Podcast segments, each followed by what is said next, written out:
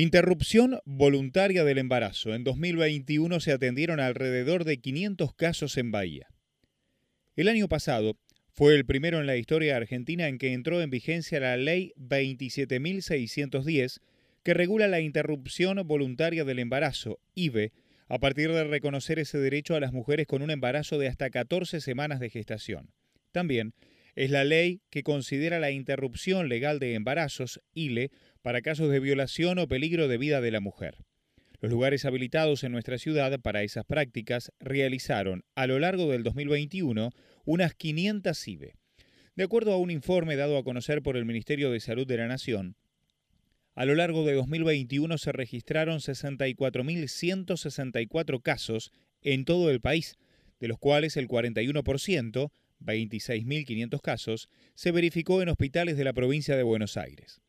En nuestra ciudad se registraron cerca de 500 interrupciones de embarazo, de acuerdo a los datos suministrados desde el área de salud del municipio y desde el Hospital Intersonal José Pena. El 50% de las intervenciones ha tenido lugar en los 17 puntos de atención que dispone el municipio, mientras que el resto se concretó en el Hospital Pena.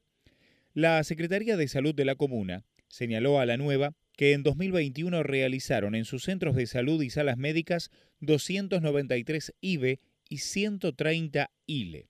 Por otra parte, en lo que va de este año, enero-abril de 2022, registraron 108 y 24 respectivamente.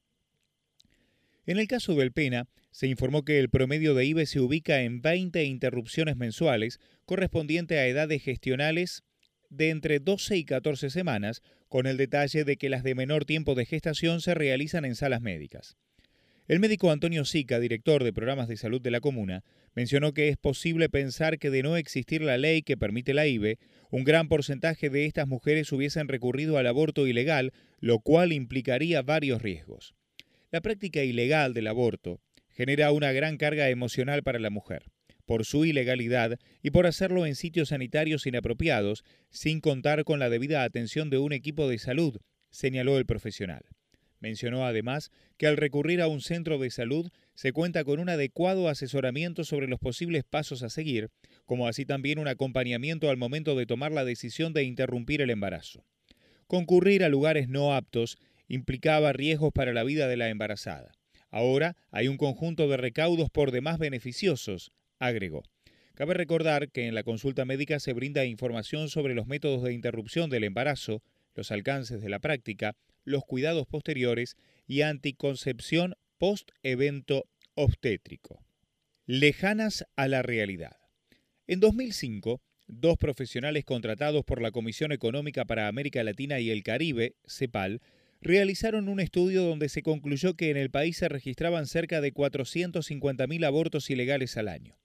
Luego de explicar el método de cálculo utilizado, los autores mencionaron que estimar la dimensión del aborto inducido no era tarea fácil por tratarse de una intervención ilegal y en consecuencia no existir un registro que lo cuantifique. Entregar una cifra exacta es claramente imposible, por lo que nuestro estudio presenta estimaciones a partir de metodologías disponibles, mencionaron. A pesar de esas aclaraciones, la cantidad de abortos establecida se tomó como cierta y es la que se esgrimió de manera repetida mientras se discutía la ley de IBE. Hoy las estadísticas oficiales permiten establecer una importante diferencia con esa estimación, ya que en 2021 se registraron 64.164 IBE, un 15% de lo estimado como posible en ese estudio de 2005. En ese mismo sentido, se pronunció el doctor Sica al señalar a este medio que es muy difícil estimar si la cantidad tiene relación con los abortos ilegales anuales que se realizaban en el país. Porque al ser ilegal, la interrupción, previo a enero del 2021, no existe registro de abortos, o son datos muy sesgados. Empezamos a tener estadísticas reales desde la sanción de la ley como para comparar de aquí en más, opinó el facultativo. Los detalles. El 30 de diciembre de 2020 fue sancionada la ley de acceso a la IBE y la atención post-aborto. Conforme a la misma, las personas con capacidad de gestar tienen derecho a decidir la interrupción del embarazo y acceder a la atención de servicios de salud independientemente de las condiciones en las que hayan decidido y accedido a esa interrupción. Pueden hacerlo hasta la semana 14 inclusive, sin más requisito que su consentimiento. La edad gestacional se identifica a partir de la última menstruación cierta con un examen gineco-obstétrico y una eventual ecografía realizada en centros de primer nivel de atención. Todo esto ayuda a definir la edad gestacional, descartar un embarazo ectópico y diagnosticar otras patologías.